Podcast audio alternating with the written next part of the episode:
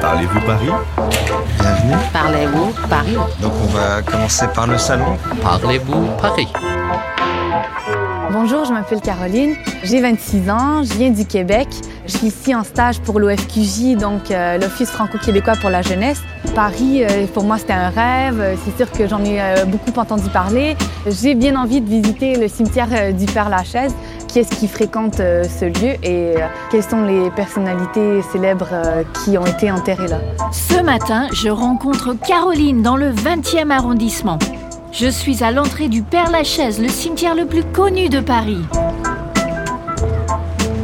Bonjour Caroline. Bonjour, Ça va? Ça va très bien vous? Oui, bien.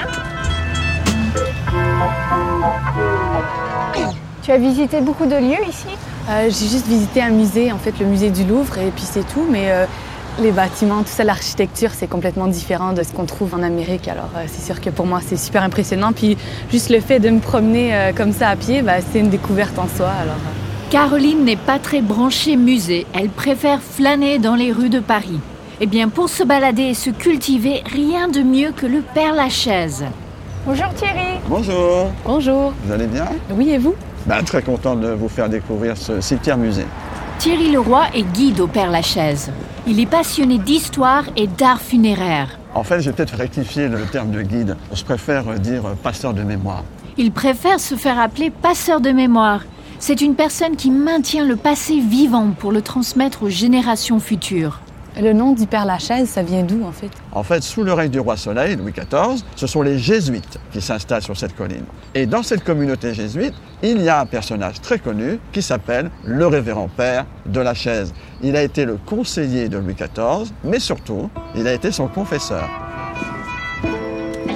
On est parti pour une visite? Les jeunes garçons, vous êtes des Français? Vous venez d'où? Vous êtes de Paris Oui, Tu connais le métro oui, Eh bien ici repose le créateur du métro. Fulgence, bienvenue. Tu as un ticket de métro sur toi Pose-le, glisse-le. Oh, un ticket de métro usagé Quelle drôle d'offrande C'est un vieux ticket, hein Les visiteurs laissent des petits objets en souvenir sur les tombes. C'est même collector, hein Nous sommes ici devant la tombe de Fulgence Bienvenue, le fondateur du métro parisien. C'est pour ça que vous avez la gare Montparnasse qui porte son nom, Montparnasse Bienvenue. Les gens pensent que c'est Bienvenue, euh, welcome. Ouais. Non, Ouais, je pensais ça moi d'ailleurs. en fait, non, c'est son nom. Pourquoi est-ce qu'il y a autant de personnes célèbres qui sont enterrées euh, ici au cimetière Alors, le cimetière du Père-Lachaise est le premier à être ouvert en 1804. C'est pour ça qu'on souhaitait se faire enterrer au Père-Lachaise. Et bien sûr, euh, de nombreuses célébrités euh, reposent ici. Mais ce cimetière a une telle notoriété qu'on pense que tout le monde est là. Il y a plein de célébrités si on regarde bien. Oscar Wilde, Marcel Proust, Edith Piaf et bien sûr Jim Morrison. La tombe de Jim, elle est extrêmement sobre. Et il y a une plaque avec ses dates. hein. Je rappelle qu'il est mort en 1971. Et en dessous, une phrase qui est en ancien grec, qui veut dire « contre tes propres démons ». En fait, cette plaque a été posée par son père pour commémorer les 10 ans de sa mort. Cette plaque est très émouvante parce que le père de Jim et son fils ne vont pas avoir des bonnes relations. C'est une espèce de contradiction dans le sens où il va utiliser l'ancien grec et à travers cela, il va exprimer la reconnaissance qu'il a pour son fils en tant qu'écrivain, en tant qu'auteur. Mais jamais il va reconnaître le talent de chanteur de son fils. Alors Caroline, il y a beaucoup de personnages célèbres qui sont enterrés ici. Est-ce qu'il y en a dont tu aimerais visiter la tombe?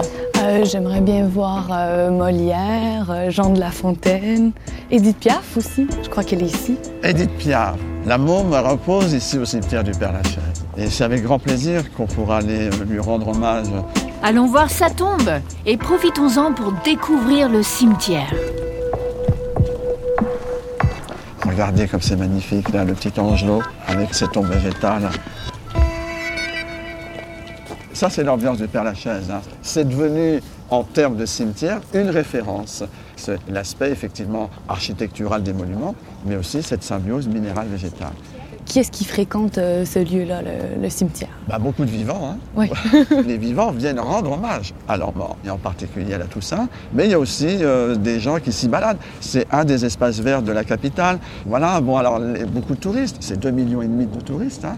Alors les touristes viennent plutôt voir les sépultures. Alors il y a aussi euh, les habitués qui viennent nourrir les chats. Les visiteurs rentrent dans ce lieu en ignorant totalement la superficie du cimetière. 44 hectares. Alors on pense que quand on voit une tombe, bah, derrière c'est fini. Mais non, regardez autour de vous. Les tombes sont à perte de vue. Chaque allée est une page d'histoire. On est bientôt arrivé à la tombe d'Edith Piaf. Caroline, est-ce que tu peux décrire un peu la tombe d'Edith Piaf? Ah ben c'est une tombe qui est assez simple, euh, qui est sobre, sur laquelle on voit un crucifix. Elle a émis des vœux de reposer avec son père. Au milieu, on lit Madame Lamboucasse, dite Edith Piaf. Donc Lambouka, c'est son nom d'épouse. On peut passer à côté de cette tombe sans se rendre compte que c'est la sépulture d'Edith Piaf. Et là, on découvre quelque chose qui est peu connu. Marcel Dupont. Marcel, au féminin, Dupont, c'est le seul et unique enfant qu'Edith Piaf va avoir. Malheureusement, sa petite Marcel va mourir à l'âge d'un an et demi d'une méningite. Quelle histoire Le hasard a fait que son seul enfant portait le même prénom que son futur grand amour, le boxeur Marcel Cerdan. On s'écoute un peu du...